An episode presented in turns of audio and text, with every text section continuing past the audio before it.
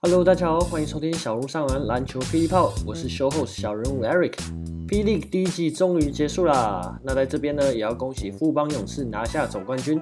这集我们将会聊到富邦和梦想家休赛季可以做哪些调整，梦想家应该留下哪个洋将呢？而富邦有意栽培周桂宇的用意又是什么？这周联盟也公布了，下一季将会有高雄钢铁人和新北国王两支球队的加入，有六支球队对于霹雳来说意义会是什么呢？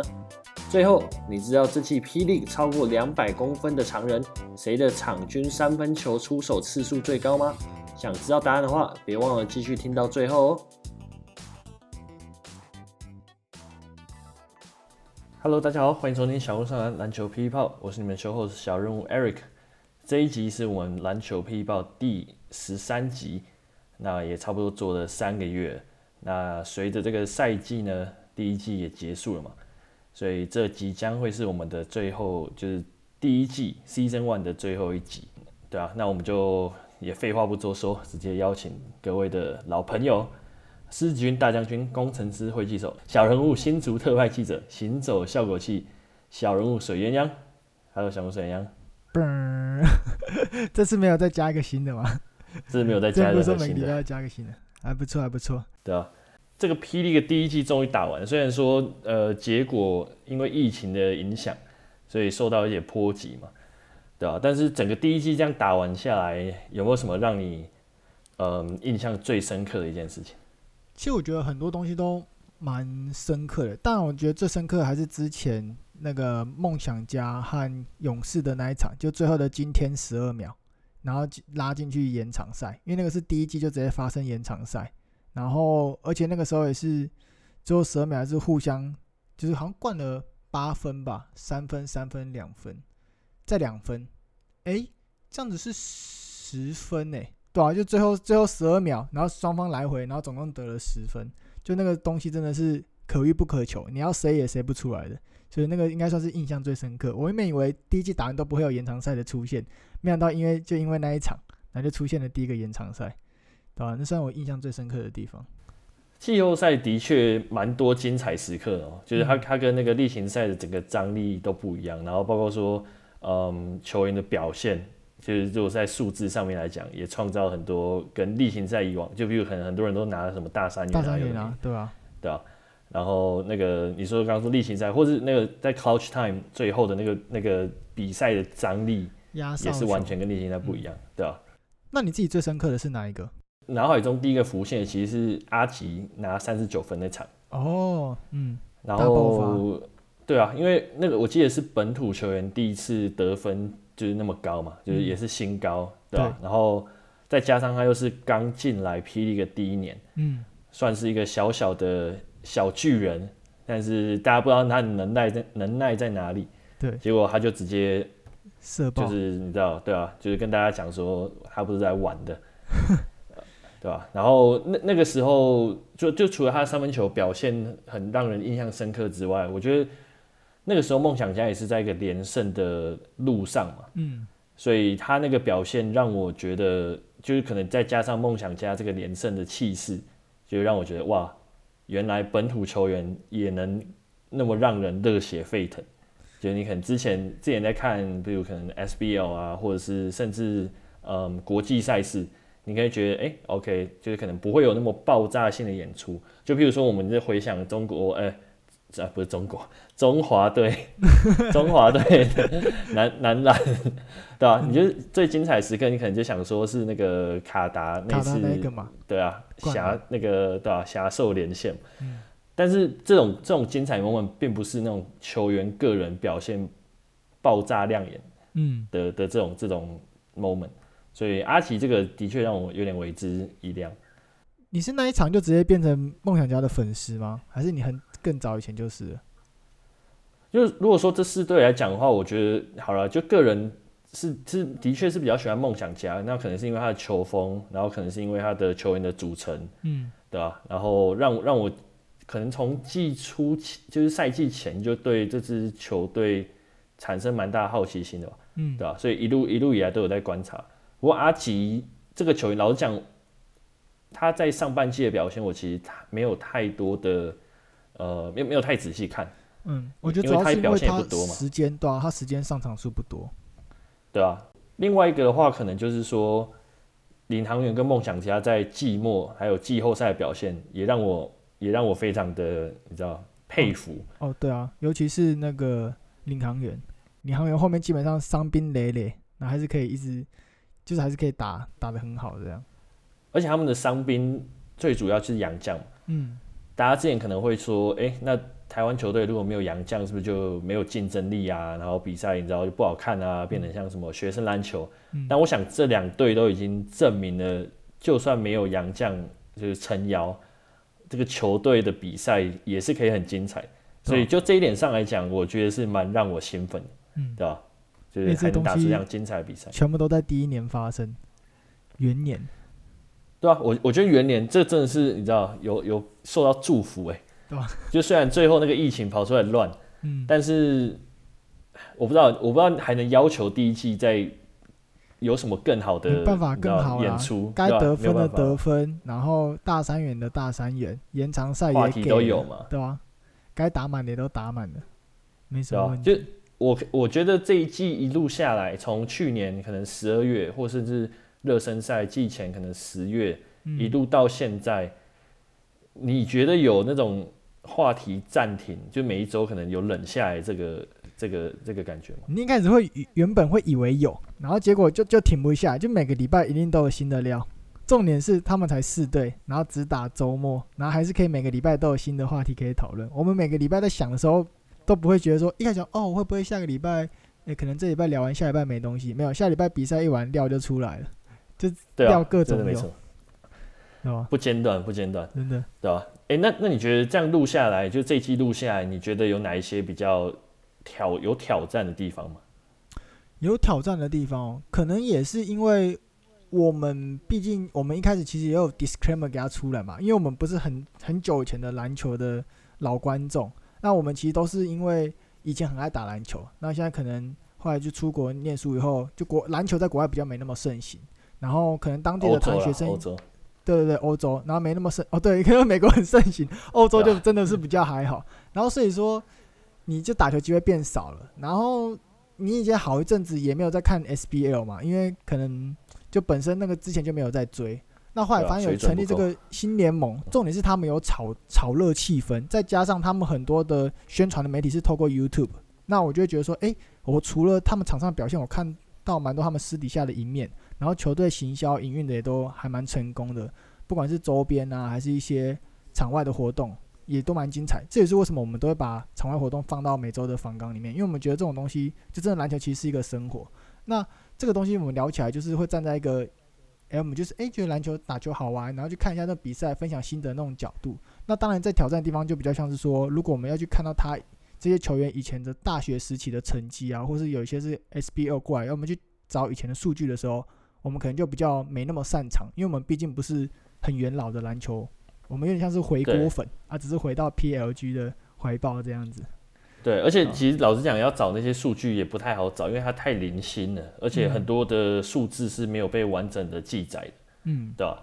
然后我我觉得还有一个困难点是，因为就四队嘛，那联盟也才第一年。那有些球员你也不知道他的，就你对他的背景可能没有那么了解。虽然说我们有尝试做那个细说霹雳，然后想说可以补充一下这方面的的知识，但是其实，在聊在聊这个 PLG 的过程，我觉得要非常围观，就是围观意思就是说你可能必须要看每一场比赛，你要知道哪个 play 是怎么样子，嗯，那这个球队可能在某几节会有什么样的问题出现，对，那哪个球员又有什么样的特性。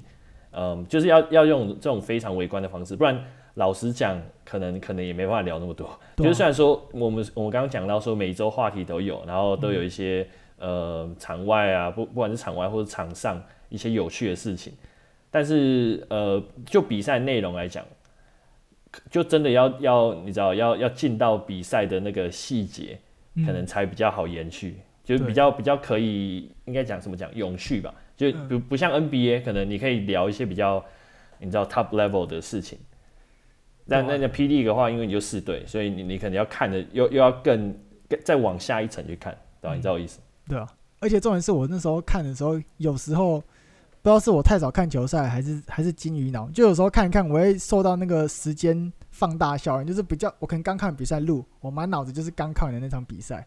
那在前一场我就会忘记，因为霹雳这四队实力老实说也没有差到非常多，所以有时候一下赢一下输，一下赢一下输，那就觉得说，嗯，这一场哦刚看完哦这一队赢了，觉得很赞，聊一聊说发现哎没有，他其实上一场又是输的，就是有时候会忘记前一场的细节，只专注在刚看完的当下。他因为他对战组合就是那样嘛，就是四队你对战组合就是那样，所以你很常就是呃甚至还有那种 back to back，然后是两队互相打这种，嗯。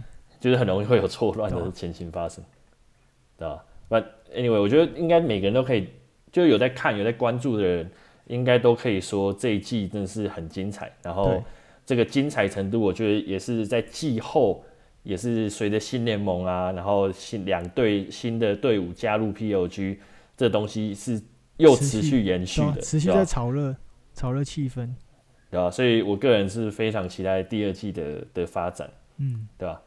那本周呢，呃，我们的新闻就是说，先恭喜富邦勇士拿下总冠军。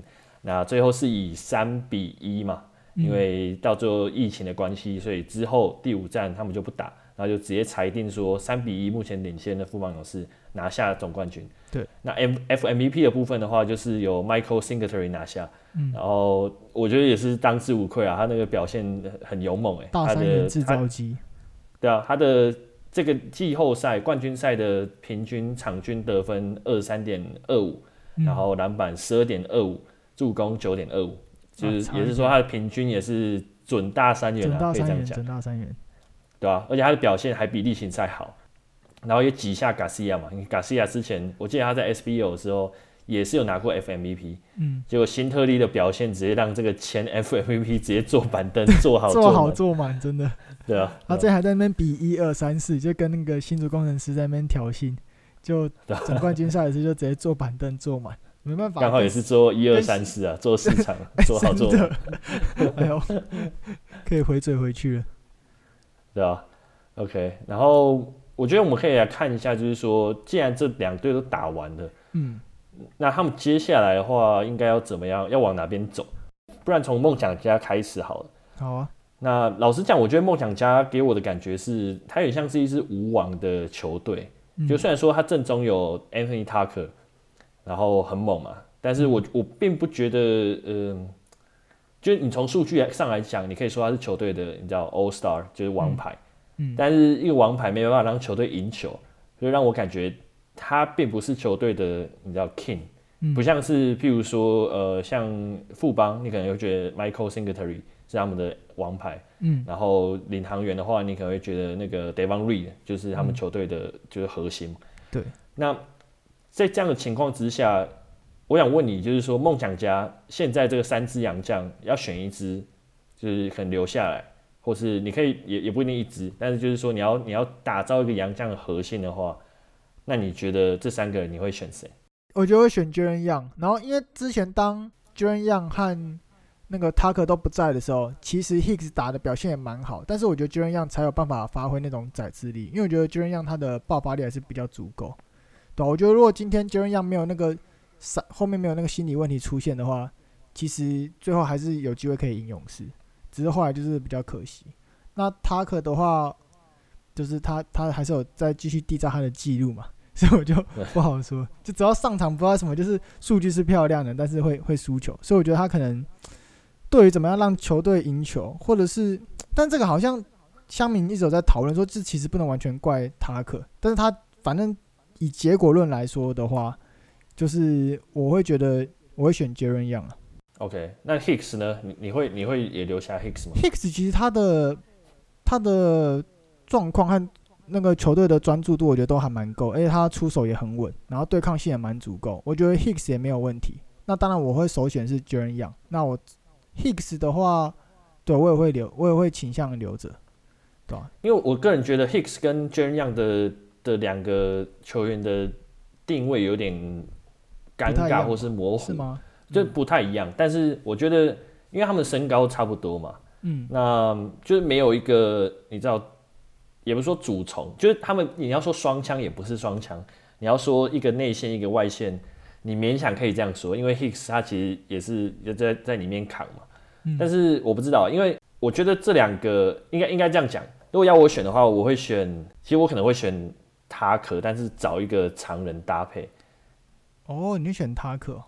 我可能会选塔克，然后找一个会打挡拆的常人搭配。嗯，然后因为我不知道，我 Jaren 给我的感觉不太像是一个球队的王牌。就是他不太像球队的核心，嗯，我觉得他算是一个非常全能的摇摆人，嗯，就是你放到哪一队，他都可以，他就是稳定的给你那样子的表现，嗯，但是这可能就是比较情感层面上来讲，我他并没有给人这种王者风范。对啊，是没错，但是其实我们刚刚讲到，其实梦想家他本身就有点像是一个无王球队，我认为这球队还蛮好的，就是他这球队他的风格就是不会有一个人强出头，然后围绕着他打，就除了塔克以外，那直接。假设塔克今天在场下的话，其实大家都是蛮平均在分配球权。我认为这个对于本土洋将的一些，呃，不是本土洋，就是对本土来说来说的发挥的空间也会比较多。所以我会觉得说，我宁愿把 Jaren Young，然后让整个球队一样是很平均去分享球。那如果今天塔克在的话，我就觉得说，哦，那这样可能其他人都去辅助，然后让塔克有更好的发挥空间。那如果说是 Jaren 留下来的话，那那你你觉得主要的控球会会是谁？因为现在目前的情况来讲，原本是塔克控嘛，嗯，那如果是 Jaren 在场上，他他也会控球，但是我并不觉得你把他放在控球是一个最好的、最好把他的呃价值最大化的方法。所以我们会剩下谁？我不觉得要。就现在阿吉嘛。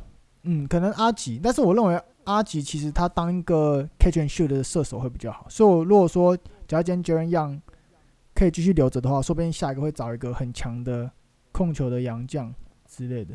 说不定也有这个机会，就他可以穿针引线，然后让整个团队篮球大家分享球的这个这个特色可以再进一步被强化，而不是选塔克来让他说哦，现在有点集中围绕在一个人身上打，对吧？我觉得这样会比较.如果集中在一个人身上打的话，我就少一点对梦想家的期待，对吧？我是期待他是一个跟其他球队相较起来，会一个更平均分享球的球队。OK，我我其实蛮同意，呃，应应该说，我同意说。梦想家下一季，他可能需要找一支需可以很好的组织，呃的一个控球员，他不一定要是后卫，嗯，但是我觉得他需要能够组织整个球队，然后还有组织整个进攻，嗯，对，然后这就让我想到，我们就这就让我想到，我们可以延续，就是说，梦想家在这个赛季末，他本土已经发展到一个。嗯，算是蛮蛮不错的一个地步了嘛，因为他们、嗯、他们就没有办法依赖洋将，所以他们必须每个本土就是要你知道 step up，然后对要要去证明自己的能力。那我觉得在本土球员这方面，就是如果说本土就包括像钱可尼和瓦口这样的球员，就是他们要怎么样去利用这样他们的优势啊？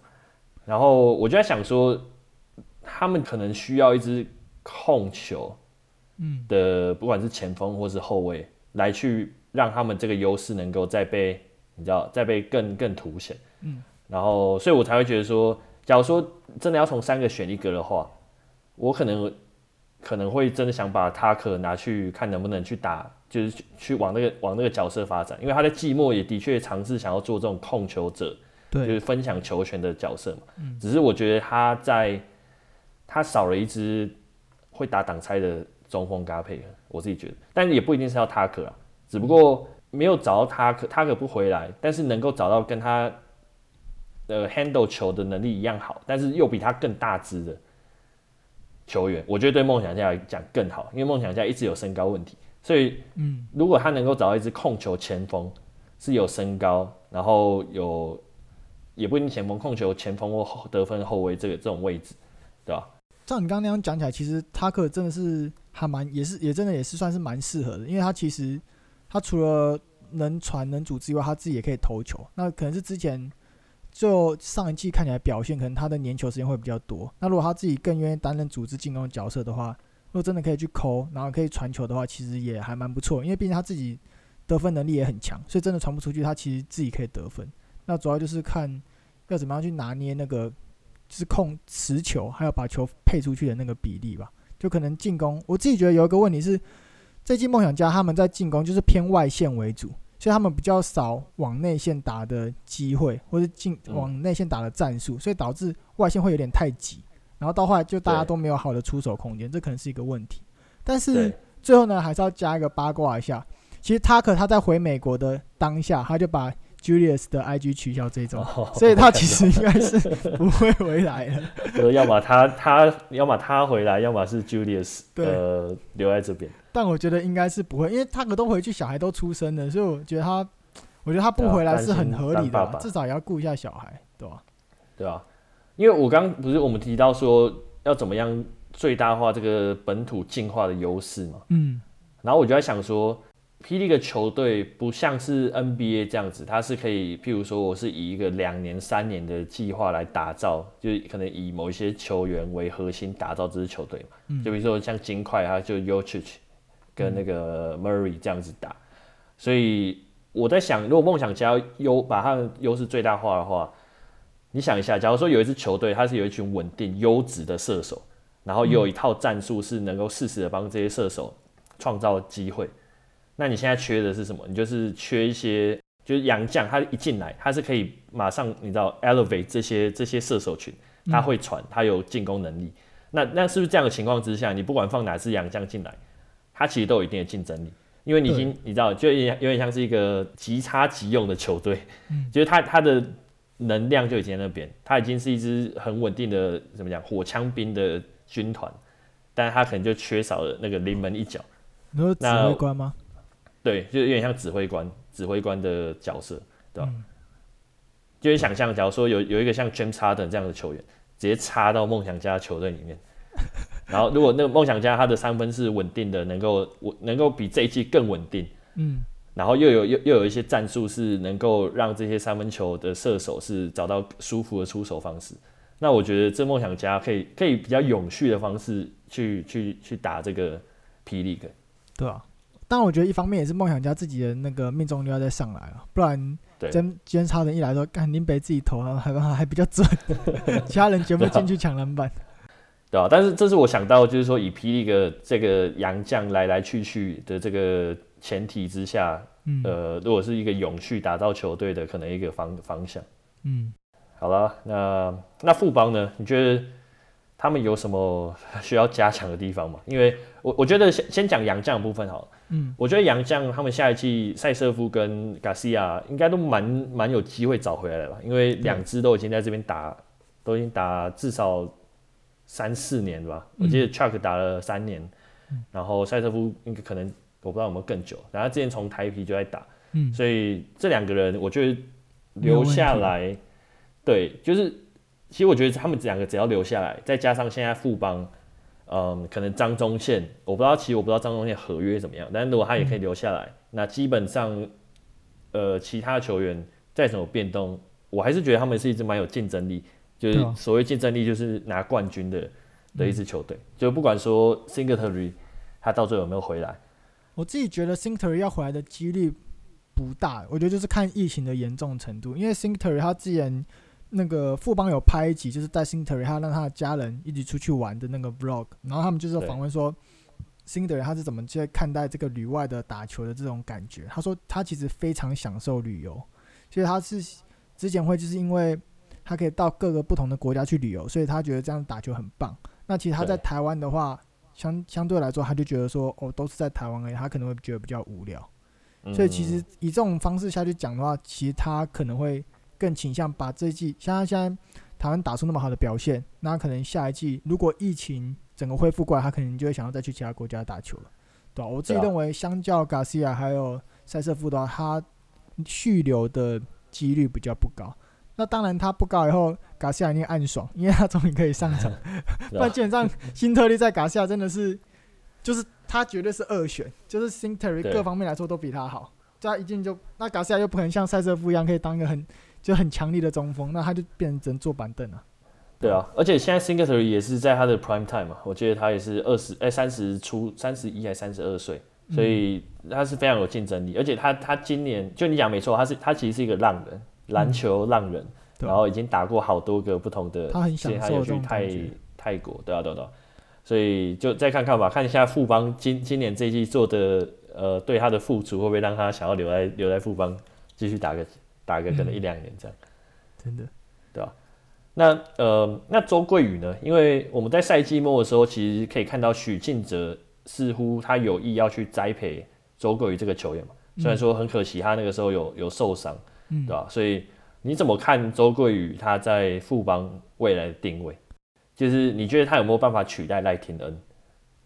他哦，我自己认为两个的风格有一点不太一样，因为觉得赖田他感觉是更强调速度，然后和灵活。那周桂宇其实他在打球是带有点对抗性的。他之前在打大学的时候，他就是对抗性还不错，所以他算是一个强烈的锋线。真的要说和谁他会和谁比较像的话，我觉得他可能会比较像可能蔡文成啊、张宗宪啊、林志杰那种感觉。然后我认为，觉得周桂这个位置很重要，是他这个人很重要，是因为，因为真的，我们这一季你有没有感觉到志杰真的有点老的感觉？就算说他一出场的时候，大家都是哇，球给志杰，球给志杰，但是其实他的命中率，就是我认为跟他之前在打 CBA 的时候，就是也真的是有下有差啦，对，对，而且其实你看现在富邦勇士那么强，但是其实很多里面的都是老球员了。就他们其实已经不是在真正的巅峰时期，他们就是在巅峰可能最后面，你随时不知道他哪一年一一受个伤，可能那个战绩会直接一落千丈。所以这个时候新的人要马上培养出来。那我觉得周贵是一个蛮好的选择，虽然说他的上场时间可能，比如说他可能去工程师啊，或者去可能领航员，他的上场时间会变很多。但是我认为他在这个地方的好处是他有很多学长可以学习，然后把经验学下来，然后徐总也很会养新人，所以我自己觉得。我觉得周贵也还蛮重要的，就赶快让徐总让他去培养那个对这个球队的忠诚度，然后那个合约都很好签，然后他就可以一直在那养 磨练实力这样。我我觉得他他给我的感觉是他能够去取，也不是说完全取代，但是他能够去 cover 到，嗯、譬如像赖廷能控球的这个角色，然后当然说你说速度一定有差嘛，但是反过来说你在防守上面他就会比赖廷能来的、哦、来的好，身材。更好。对，那他也可以去 cover 到，呃，像是简伟儒，因为简伟儒在这一季常常就是打，呃，可能外线射手这个、嗯、这个角色。那周桂宇他也有三分能力，那在身高跟身材上面其实也不输简伟儒。嗯，所以我觉得他是一个蛮怎么讲，他感觉就是潜力大家有的都有，他都有，只是还没有开发完全。对，就是说他天花板感觉还没有僵化，他天花板还可以再往上。对。而且这样讲起来，因为他今年才二十二岁嘛，所以照理来说，应该说我们还不知道他的天花板有多高，因为他还没到那个高度。那至少我们可以确保是说他技能点数有很多点，那也有很多前辈可以告诉他怎么点会比较好。所以他其实就是算是一个可造之材，因为他其实身材够，身高够，那其实各方面都很均衡。所以就看可能一方面是他自己想要成为什么样的球员，然后或是一方面可能富邦勇士需要什么样的球员。那就看讲两边如果刚好有达成共识的话，那这样最好，因为前辈直接根据他所想要培养的方向，直接把那些经验给他，那他就可以学得很快。就是他加上他又年轻，所以我觉得算还不错啊。就是可能要一个就是长江后浪推前浪的那种感觉。对啊，对啊，对啊。可能接下来可能文成、志杰他们的角色可能就变得有点 coaching 的角色，精神领袖就对了。对啊。然后你这样让我让我想到，就是说，其实同样道理也是。也是曾祥军身上可以看到，嗯，就是你知道，就是完全另外一个 set，就是变得说是曾文鼎，呃，嗯，可能还有赛瑟夫那样子的，嗯，的前辈可以去帮他。然后曾祥军，我觉得他这一季出赛很多嘛，然后原因是因为他的那个位置的人不多，嗯，就只有阿顶跟呃赛瑟夫，所以这个这个是比较急需的。可是你看他也是也是你你就给他一年的时间，让他有好好的出赛时间。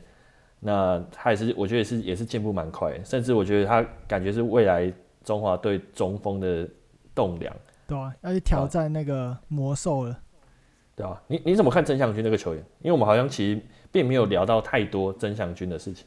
我自己觉得他的上场次数其实真的很多诶，就就我印象看起来，我记得应该也有比郑文鼎还要多。就我自己觉得郑文鼎大部分都是坐在场下，所以我认为他代表说他的能力其实有被，其实有被徐总认可啊。就他的能力已经是真的是 OK，可以长时间的放在场上，然后加上他的表现，我自己觉得也蛮该说亮眼吗？他没有强出头，但是该他表现的时候不会少，就是该在篮下去抢篮板，或者放球，或者跑一些战术或进攻的时候，他其实都不会，他他都不会说哦跑不出来或什么之类。他他至少可以稳稳的给你那两分放进，就是他不太会什么奶油手啊，嗯、或是篮板，你知道球就这样撸掉。对啊对啊对啊，所以我自己觉得还不错，就很稳，我就觉得说 OK 中流砥柱的感觉。那周贵我就觉得有点说，他虽然周贵可能还不能当做中流砥柱，但是我可以期望说他在三年内会变成中流砥柱。所以觉得大概就是对，对我印象来说，大概就是这样。哎、欸，其实合约这方面，我觉得他的那个资讯好也没有很透明哦。对，因为价钱价钱也不透明，你也不不能直接说哦，这个球员的价格怎样怎样怎样可以谈。目前台湾还在往这方面努力啦，啊、但是他会牵扯到很多，就是很多层面的问题吧，所以就是只能说还在努力这样。因为我原本想说富邦会不会要需要担心，因为你知道接下来会有很多新球队嘛，嗯，那势必会有一波强人潮。嗯，然后每个球员也可以，也可以用他们这一季的表现去，你要争取更好的价格的的薪水。我自己觉得是蛮稳的、啊，因为富邦金控，金控不要开玩笑，那个钱真的是 啊什么要要买的，是不是？我可能其他新球队还怕自己的王牌直接被买进去。是不是倒是没错，富邦这点可能不用太担心，是吧？可能梦想家工程师比较需要担心。对吧？是没看过台币战士是不是？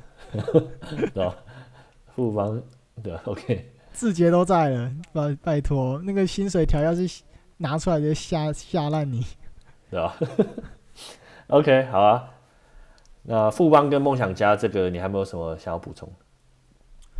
我觉得目前就是差不多这样，但是我自己觉得富邦勇士，我认为他带给我的惊喜可能不会到太大，因为他们其实很成熟了，那就觉得是小补强。嗯、那梦想家的话，我认为他们的洋将的选择上，我反而会比较期待，因为那充满很多未知性嘛。而且刚刚我们提到，其实梦想家是需要新的洋将去带给他们不一样的活力，去提升他们整体的的那种水准。所以我会蛮期待梦想家到底会买哪些洋将，然后怎么样去使用这些洋将。对我来说，会是一个新的东西，对吧？对对对，好啊。然后下一个的话，嗯，霹雳的这一周宣布了，下一季将会有两支新球队的加入。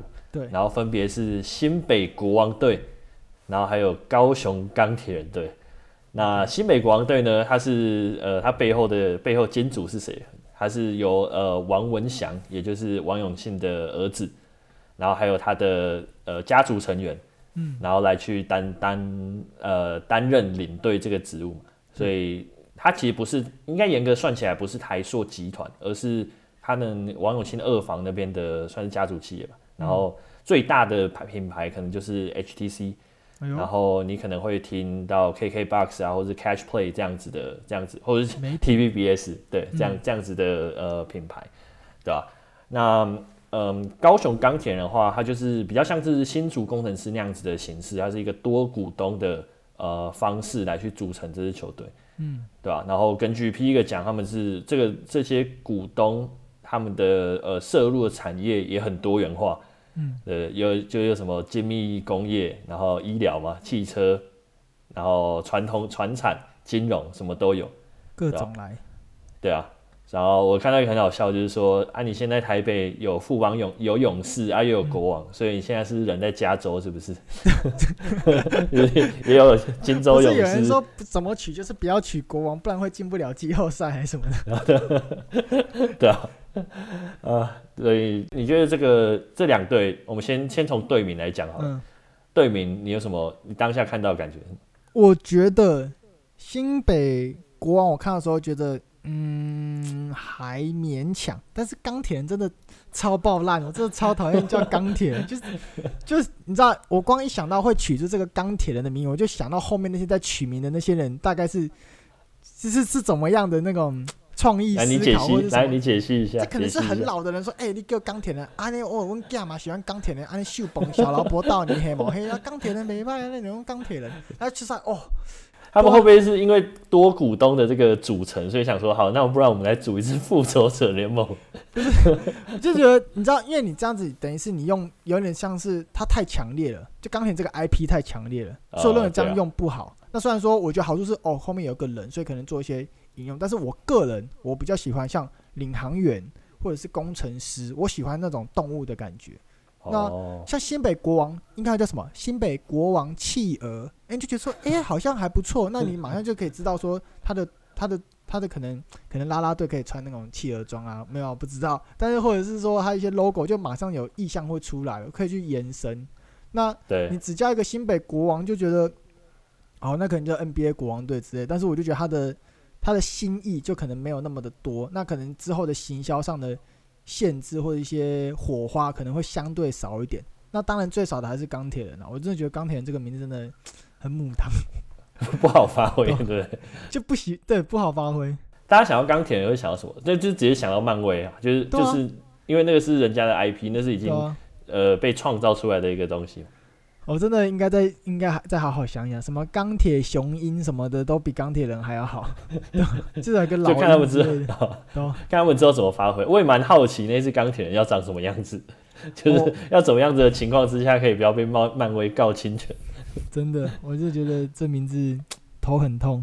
但我觉得好处是，OK，高雄真的有有高雄队，我觉得还不错。就开始说不会让大家在看比赛都围绕在中北部，就真的南部有球队了。所以这样可以串联整个西海岸线，然后大家都喜欢就是跑来跑去看球，就这样还不错。对啊，这真的也在也让我想说，这支钢铁人他的主场在哪里？因为呃，我觉得汉城巨蛋可能有点。我不知道已经会被海神拿去拿去用了，应该对对对啊。那这样有说什么？是不是高雄有个什么竞什么技击馆吗？嗯，技击馆你有去过吗？那可以变成主场吗？我记得我没有，其实我只去过几次，但是都是去那个他们的篮球，就是篮球场那边打篮球。就他们有一个像是风雨球场一个地方，但它并不是一个像是体体育馆。但但我不知道，因为我只我只到到过那个。打篮球，就他有很多球场，嗯，然后都在那个风雨风雨球场之下，对吧？嗯、但是那个绝对不是，至少我去过那个地方，绝对不是职业赛事，呃，哦、可以可以可以办的地方。所以可能我不知道凤山吧，凤山体育凤山体育馆，就之前那个现在九九太在打那里，或许，嗯，对啊？但是就就再继续看吧。对啊，新北我也不知道，我也不知道新北新北那边有什么，我真的是很少。新庄新庄体育馆，新庄对啊，新庄可能有机会吧，但是我对新北球场真的是很不熟啊，因为我也不知道他们要放在哪里，对吧？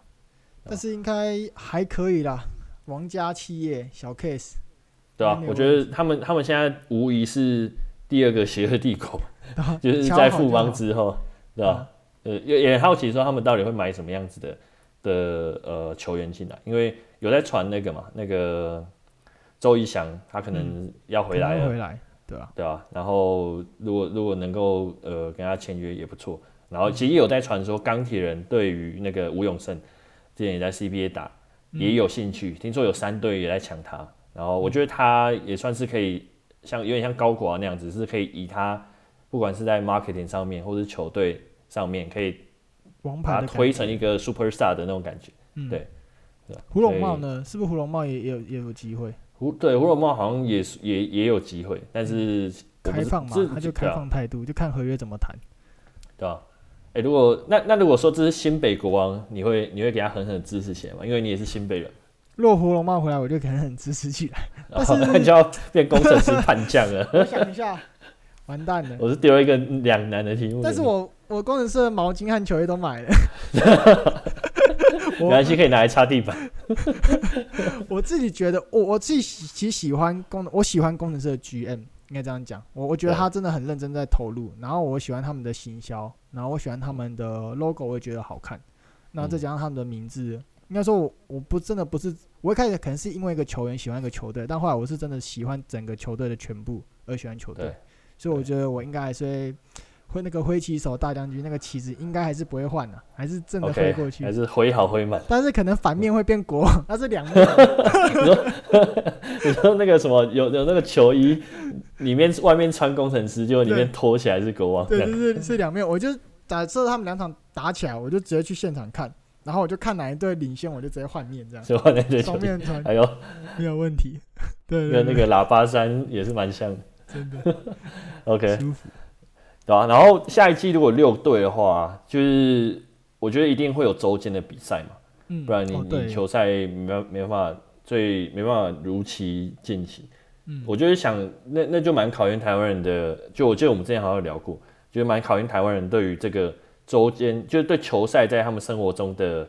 的呃，到底占什么样的？对，要占用一个什么样的角色？就大家真的觉得是我是去现场看球赛呢，还是其实我会觉得说，礼拜三的晚上我想要发泄一下压力，而刚好它是一个不错的选择。对，就这个东西还蛮考验台湾人之前的一些文化，对吧、啊？所以我觉得这些生活习惯什么的，我认为 PLG 也会遇到这样的问题。那再来一点是，他们到底要怎么样分配？哪些球队会在周间比？那哪些会在周末比？因为大家都知道，一定周末是最赚钱、最赚钱的嘛，赚一堆门票、赚周边什么。那周间可能就是哦，就是执行比赛。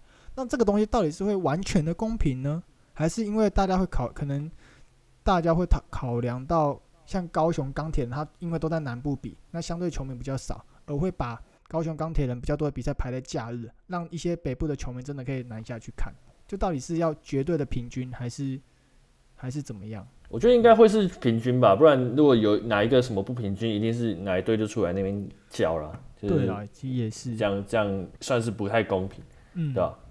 不过，嗯，我觉得下一季可以预期的应该是会有蛮多这种 back to back，更多 back to back 的的比赛，嗯嗯，但是好事是，呃，这个对战组合更丰富了一点，对啊，还不错。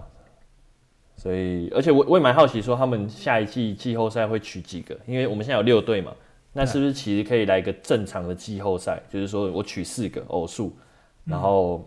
我可以这样子一打四，然后二打三，然后最后再打冠军赛。那我觉得又会比这一季更加的精彩，然后话题也更多，对吧？但是就就在看，或许他们又是你知道取三个，然后这样也是一种方式。我认为对他们来说安排比赛也是一个很考验他们就是霹雳一个官方团队的一件事情。但我相信他们背后一定有一套怎么计算比赛的那种那种算公式吧？嗯，对吧？对啊。照那个来，应该就不太不会错，对吧？不然就参考一下 NBA 啊，人家三十队都排的还、哦、还可专业的。你对这两队有什么期许吗？还有什么特别的期许？哦，这边问一个啦，你之前说你看好梦想家嘛？那你会不会因为高高雄钢铁人告诉你的那个家乡，你会不会直接变钢铁钢铁人粉？从钢铁韩粉变钢铁人粉？这要再看。我是蛮喜欢吴永正那个球员。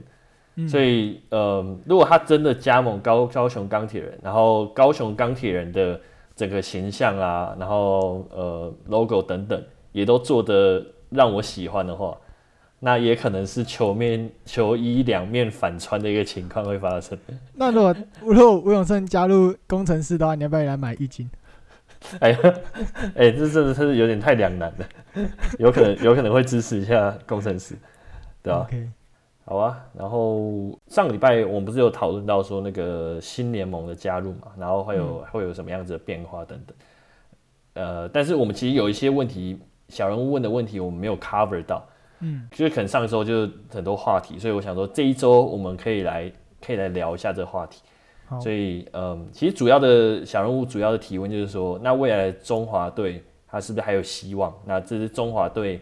嗯，他的定位，然后还有他的球员的组成，应该要怎么办？嗯、还有他和联盟的关系等等，就这一块，现在目前是比较嗯比较还没有确定的嘛，因为可能会有三个联盟，那你中华队嗯，你球员要征召啊什么等等的，就有一个问题。那那个小人物嗯，他的思路是这样，就是当我们台湾的联盟全部都职业化之后。那球队可能就会选择你，哎、欸，我要保护球员嘛，就是我不想让他去打职业赛，然后受伤了，这样子，呃，这样对我球员来讲，对我球队来讲不划算了。嗯，那在这样的情况之下，就会导致说，那我篮球协会可能就会招不到人。那在篮球协会招不到人的情况，那这支中华队就会变得没有竞争力。然后，嗯，小人物是用“观光团”这个字来形容，我觉得形容的很贴切，对吧？嗯、那那这样的情况之下，嗯。会不会第一个中华队就没有存在的的必要？嗯，小人物提出这个这个观点。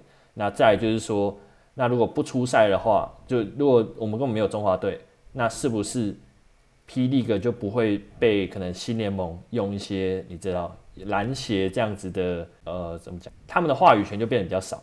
嗯，我简单的回我简单回应一下，就是说，好其实。怎么讲？这其实有点复杂，就是不会变得说没有没有中华队，整件事情就会就会全部结束。因为其实中华队它是跟呃篮协，以至于跟 FIBA 是整个绑在一起的，所以换句话说，你只要中华队不出赛的话，FIBA 是有有权利禁止你，就是停赛，然后给你给你处分。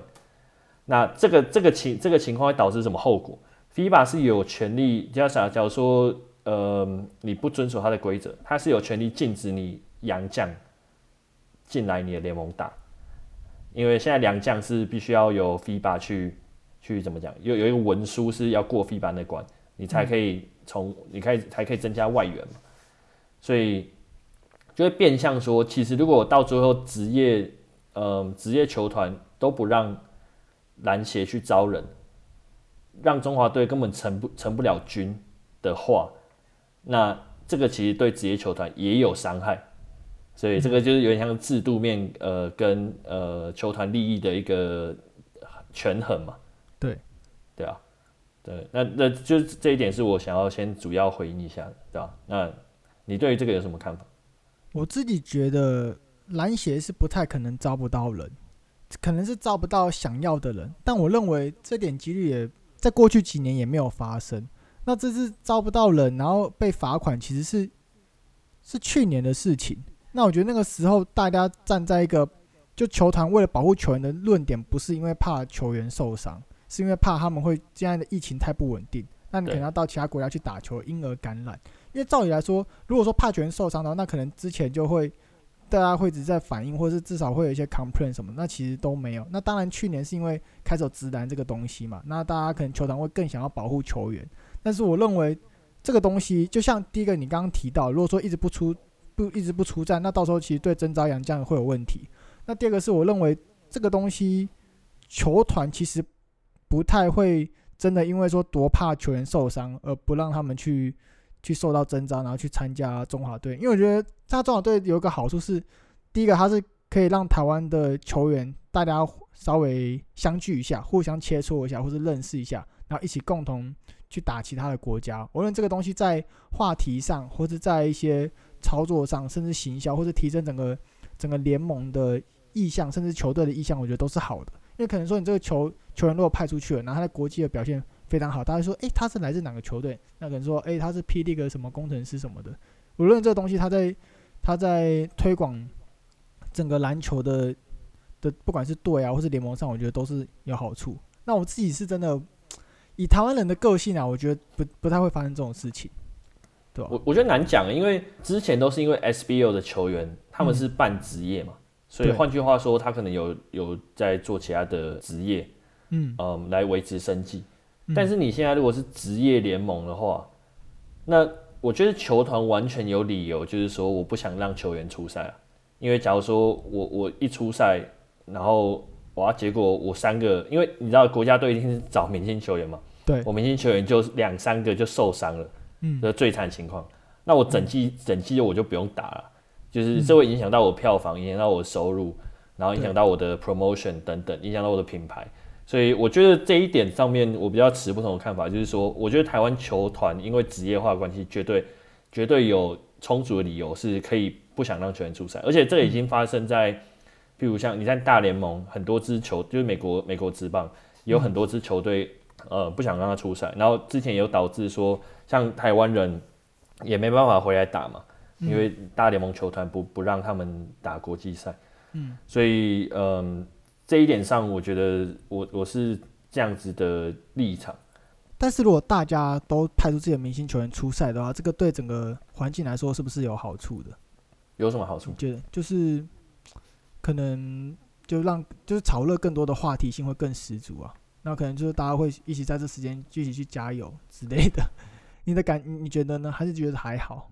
除非除非他们办的杯赛是，比如像是琼斯杯这种，你知道，嗯、就是。它是能够有不同的收入进来的，嗯，就是如果如果是有收入的这个诱因的话，嗯，那我觉得可能可以吧。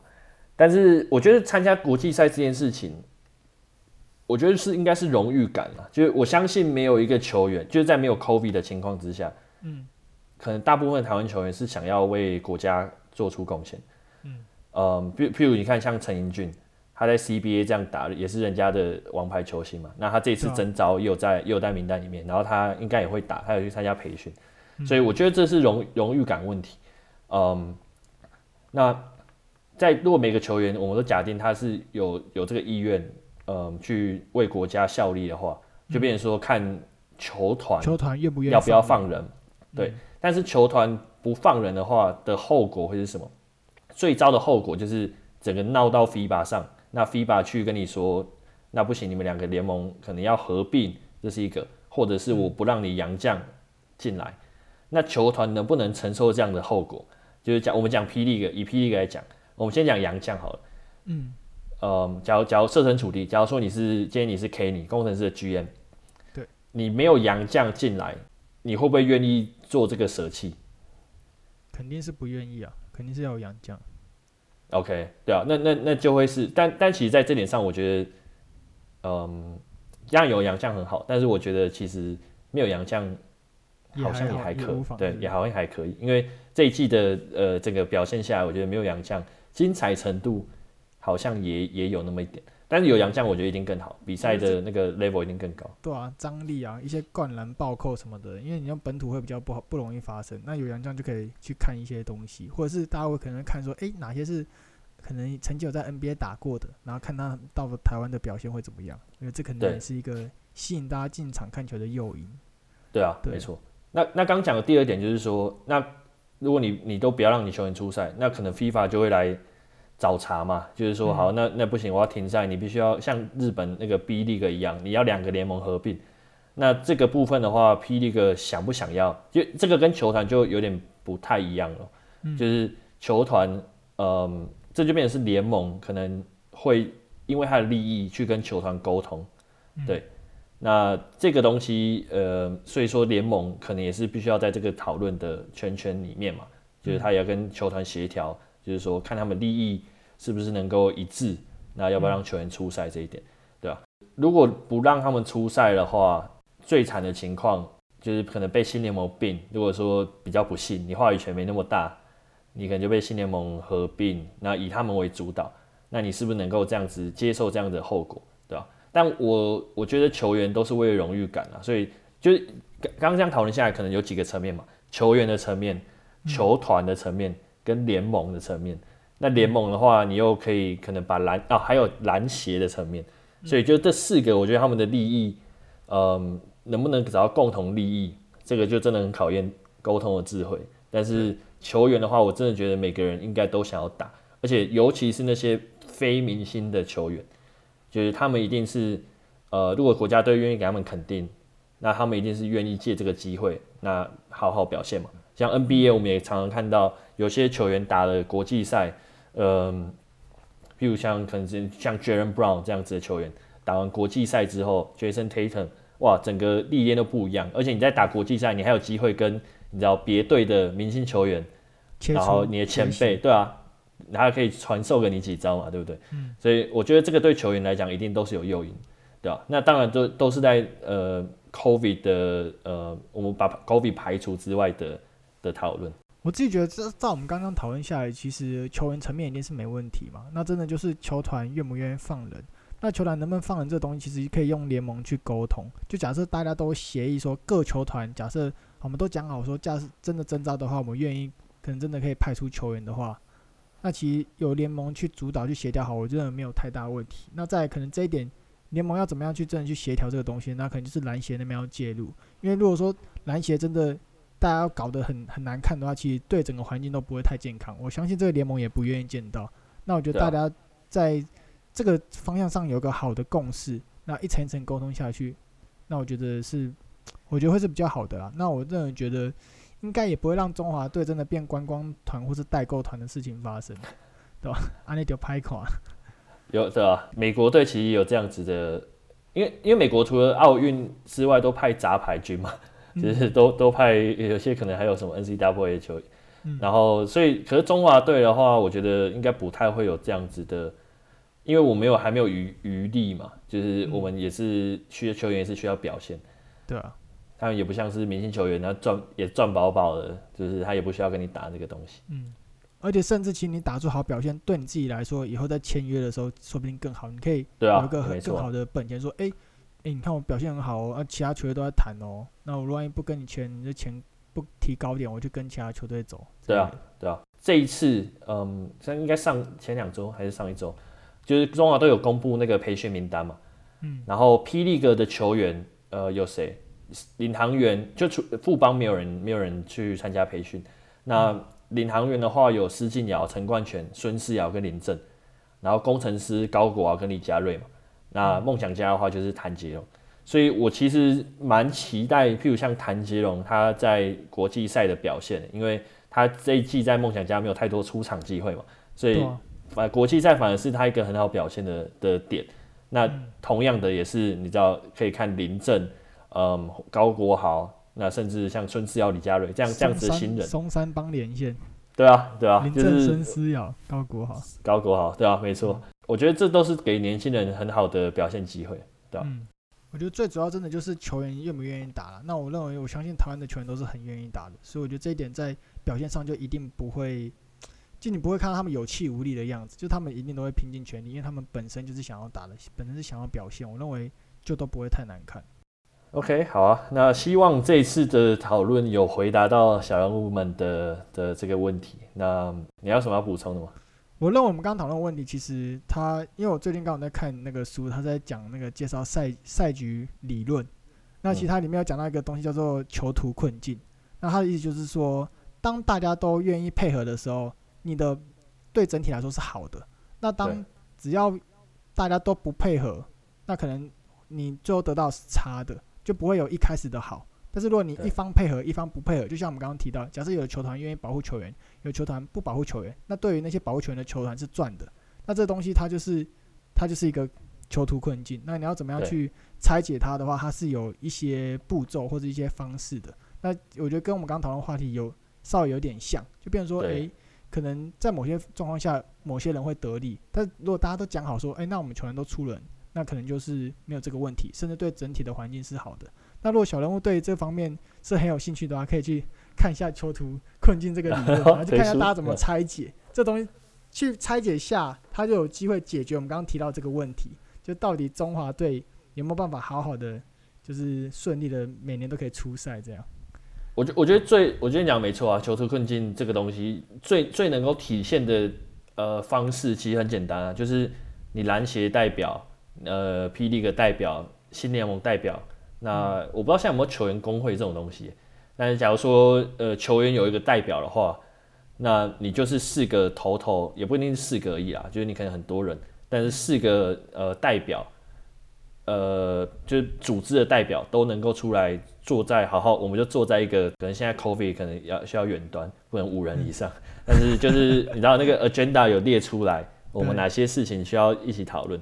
这东西，呃，我相信是一个你刚刚说解决那个囚徒困境一个不错的开始吧。对啊，就是一定要沟通，因为你不沟通的话，大家会暗自揣测，那你揣测起来，你就容易造成误会。那可能有些人是善意的，但是你却被误解，或是有人就是你不讲出来，然后你就偷偷阴你，这样也不好。那我觉得频繁的沟通会是好的。对，不错，囚徒困境这个 这个 input 的不错。哦，交就交给小人物了，我这边丢个 keyword，你们开始 medium 啊，什么 Google 给它爬起来。OK，OK，好，那嗯，水阳这周有什么场外活动吗？这周其实就还好，就我目前看到的就是啊、哦，因为我是工程师的粉丝啊，那他们粉专就是会推出一些，就是连连看，就是他把一些工程师的那个 logo，、oh. 然后把。边框拉掉，然后让你可以去连线这样子，那就是，但这个是很小的东西啊，我认为这没什么。那主要我认为，其实各大的，就是因为现在开始就是进入一段时间的休赛季嘛，那我觉得各大的粉丝团也不用闲下来，或者甚至新的队，刚刚我们提到就是国王队和钢铁人队，其实我搜寻了一下他们的粉砖，其实都还没有 run 起来，有可能是资料真的是太早被泄露出来。那我觉得这种行销这东西，大家不要轻忽它可以带来的力量，因为现在开始。以 P League 来说，你各自的球团，你吸引到多少周边或是门票，那个是你可以抽很大的一部分的比例。所以，不知道，我觉得多一点场外活动，对一般的民众来说会是比较好的，对吧？对，篮球及生活，工程师完整的体现了这个这个概念。那个小朋友都在下载那个，然后看着连连看，然后涂鸦什么，然后再分享，再 Hashtag 贴上去。哎呦，不错不错，很多出逃。好了，那我们就进到我们这一周的 Season One 最后一次的霹雳猜猜猜吧。好，这一题也算是呃，也是有点数据题。嗯，那就是说，P. League 这一季呢，两百公分以上的常人，谁的场均三分球出手最多次？哇，两百公分以上的常人哦。对，可以给可以给一下提示是哪一队吗？本土吗？欸、不然不然我给你不然我给你三个球员选择好了。好。嗯，有两个，一个一个本土跟两个洋将。那这三个人分都两百公分以上。嗯，就是第一个赛瑟夫，第二个 Julian Wright，Juju，、嗯、第三个李德威。我就知道，我就直接猜了。好，李德威。好，恭喜你答错。嗯，是谁？答案是九九，九九。他不是才打一下下而已吗？对啊，但是我说场均三分球出手啊。哦，OK，对啊，场均。但是，对啊，他打了好像十一场。就至少也也不算是打太少场次，嗯嗯，那他平均的三分球出手是一场是五点一八次，然后命中率是二十八 percent。那德威的话，对，德威的话是排第二名，就是两百公分以上。嗯、那他总共出出手每一场是三点五次，命中率是二十八点五七。嗯，对。那赛瑟夫的话，他是这三个里面出手最少次的，但是命中率是最高的。那他每一场平均可以出手三点一一次的三分球，那命中率的话是百分之三十点三六，对。所以其实我刚刚本来就很想猜李德威，你要是问本土，我真的是一秒就。本土就是李德威啊，对啊。因为我这看到他很长，就出来卡卡，然后就他没有进去，他往外拉，然后就变成说他是个空档，那其他人都有对到，然后李德威拿到球就对面也不想守他，他就很尴尬，那就好吧自己投这样。对。所以，所以可以说，德威是我们那个常人，呃，台湾常人里面最喜欢投三分球的一个球员。真的。好，那换我问你哦，就是新联盟嘛，虽然我自己个人预测他们今年不会成军，但是一开始有报道说他们总共有四队，你有没有办法把四队的资讯都讲出来？因为有些可能没有队名，但是他可能会有一些就是地区啊，或者是企业啊，你有办法把四队都讲出来吗？就是第一个是那个嘛，高雄海神嘛。就是侯西峰他们，嗯、然后再是中信嘛，中信金控会、哎、可能会在新北，嗯，然后台啤嘛，台啤说要把一军拿来打，然后第四个好像说什么台中可能会有一个新球队吧，可是不知道企业是谁，哎、对吧？之前好像听说什么是叫什么，可能叫什么太阳神，我们之前好像有聊到这个东西啊，对、嗯，什么双神双神对决，或者是什么消波块嘛，对吧？对吧？所以是吗？台中那个我不太确定啊。不错，是是台中地区。那当然详细的名字还没出来，但是你刚刚前面讲的四个全部都，就其他的全部都对，就其实基本上算是正确答对。消息也是收集的蛮齐全的。对啊，小意思。但我真的对新联盟还是觉得说，今年真的也有难度啦。但也难说吧？你你看那个霹雳个两队，他们也是有点无道友啊。对啊，但是我认为霹雳哥真的是烧很多的热情下去，真的是为了像像裁判那个时候也是搞死整个联盟。就那时候，因为裁判可能判的大家觉得不公正或什么的，然后那个社群烧的很严重，然后他们一直官方还要出什么裁判好好说，然后包含整个总裁判长最后几场还要亲自跳下来在场边监场。我认为他们真的不是因为薪水，他们是真的很热爱篮球，然后想把这东西弄好。那我当然希望新联盟也看到这样的态度，因为如果有这样的态度出来，其实。新联盟绝对也会很好看，因为大家都是很认真在付出。嗯、但是如果真的只是看到说，哦，弄这个 P League 好像可以赚钱哦，那我们也来赚一下。如果是用这种心态来说，我认为他们在遇到很多的困难，他们会没办法去很好的解决。OK，对，同意啊。主要是心态问题。心态问题嘛。OK。好啊，那这一集就差不多到这边啦。那、嗯、因为这是 Season One 的最后一集嘛，所以想在这边 shout out to 各位小人物，就是谢谢大家一直以来对篮球霹雳炮的支持。然后其实这过程中很多小人物也有私讯啊，不管是私讯或是留言，呃，不管是鼓励或是问一些问题，或是嗯一些建议，我觉得这都是我们能够就是 for real，这是我们能够。至少我啦，能够自己继续做下去，蛮大的一个蛮、嗯、大的一个动力来源，对吧、啊嗯？所以就在这边非常再次谢谢小人物。那水鸳鸯，你有没有想跟我们小人物讲什么？我觉得也是蛮感谢的啊，因为毕竟其实很多人都讲 P League 嘛。那他我们刚刚提到，其实我们两个都不是一个很资深、很资深的球迷，所以其实我们提升提供那些可能 insight 或者一些战术分析都没有可能其他也在讲霹雳来的专业，但大家还是愿意听的话，可能是因为霹雳猜猜猜吗？